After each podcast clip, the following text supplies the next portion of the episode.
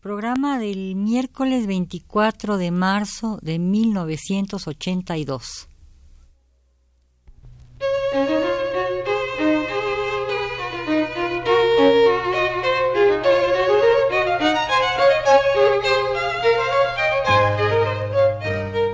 Divergencias. Programa a cargo de Margot Glantz.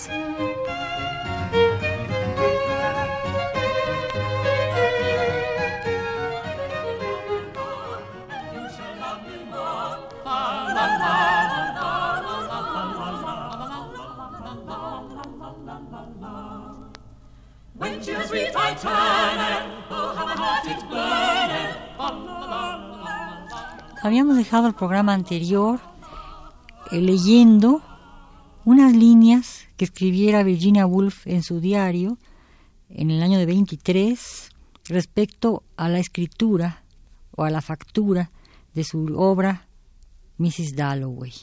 Decía que iba, iba a continuar el libro hasta que no pudiera escribir una línea más.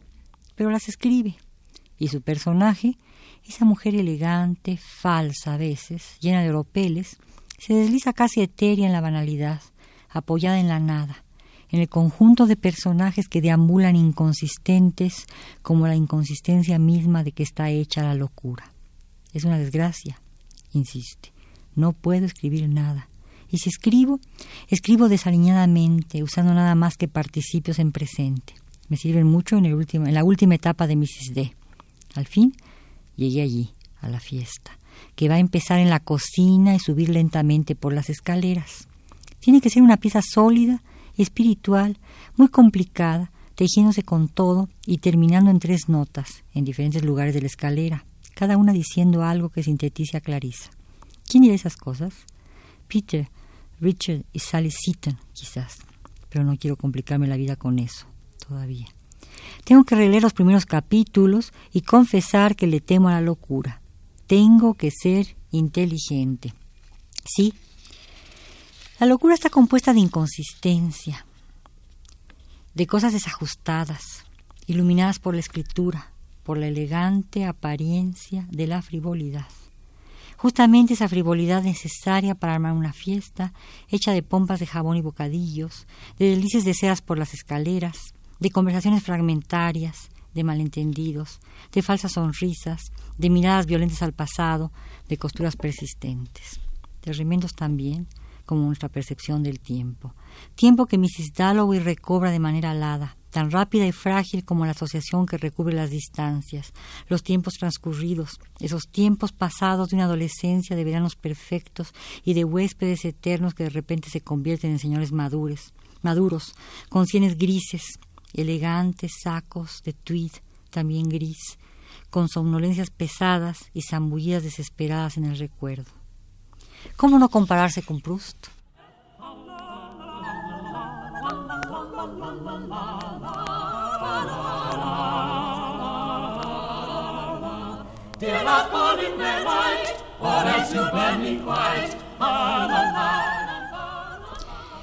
Desde que estoy escribiendo, estos últimos meses, estamos a finales del, año 24 y principios del 25, Jacques Ravera murió.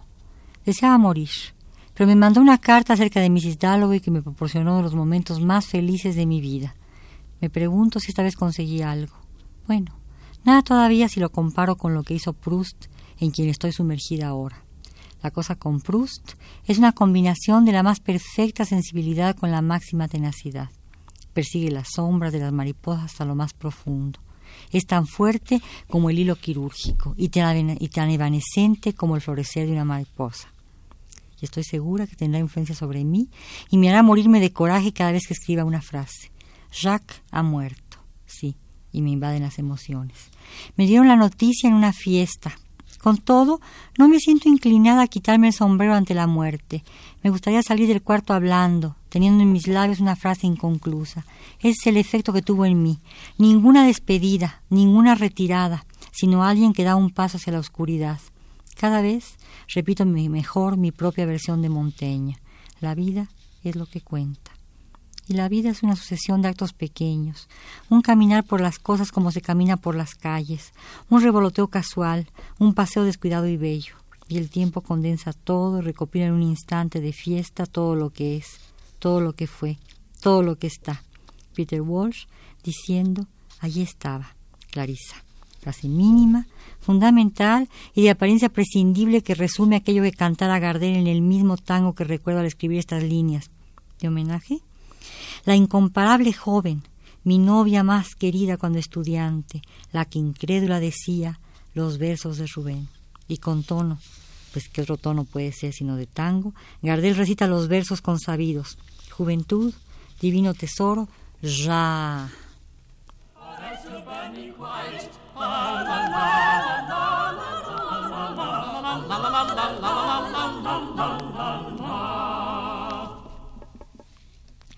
Como en Proust, el tiempo perdido se recobra en una fiesta y la juventud también perdida reaparece fugaz como la pluma no envejecida del sombrero. Magnífico el sombrero de una dama inglesa, dama semejante a la reina Victoria, que acapara en su maciza estructura la idea y el significado total del sentido de la proporción, elemento fundamental para conservar el prestigio y la fuerza colonial de la vieja Inglaterra. En esto eh, reside para Virginia Woolf algo muy importante. Es decir, ella enfrenta dos formas de ver el mundo.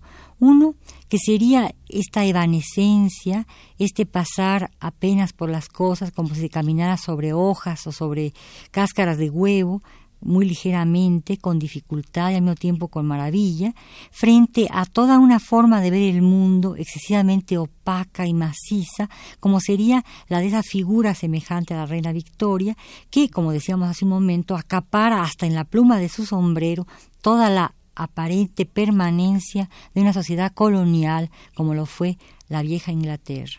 Virginia Woolf comprende, comprende perfectamente bien que esa vieja Inglaterra está a punto de desmoronarse.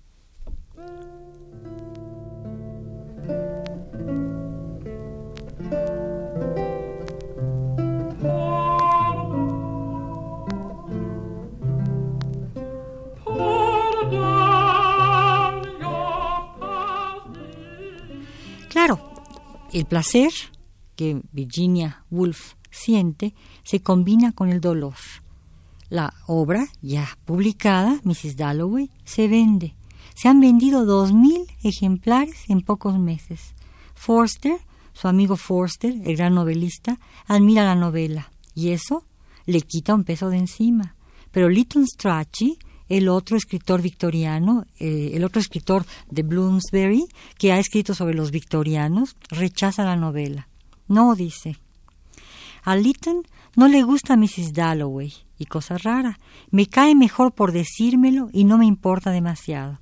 Dice que existe un desacuerdo entre el ornamento, extremadamente bello, y lo que pasa, más bien ordinario o poco importante. Todo eso causado, dice, por alguna discrepancia en la propia Clarisa.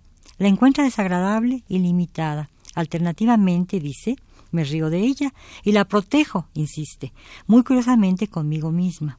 Por eso pienso que cree que como un todo el libro no es sólido, aunque él dice que sí lo es y que la escritura es de una belleza extrema. ¿Cómo llamarle a eso? agrega. Solo la palabra genio le conviene, más lleno de genio que cualquiera de mis demás libros. Quizá insistió, aún no dominas tu método. Debes tomar algo más salvaje y más fantástico, un marco que lo admita todo como el de Tristram Shandy.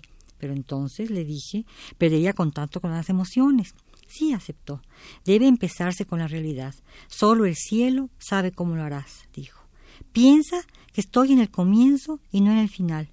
Dijo que el Common Reader, es decir, el lector común, es el libro de ensayos, es divino un libro clásico y que Mrs. Dalloway, lo temo, es un paso en falso.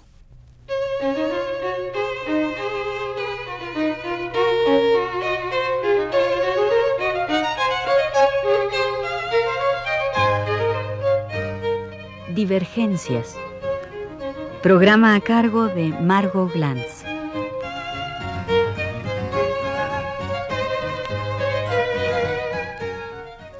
En la grabación estuvo Abelardo Aguirre y en la producción Rosa Marta Haas. Muchas gracias y hasta el próximo miércoles en que acabaré con este texto sobre Virginia Woolf.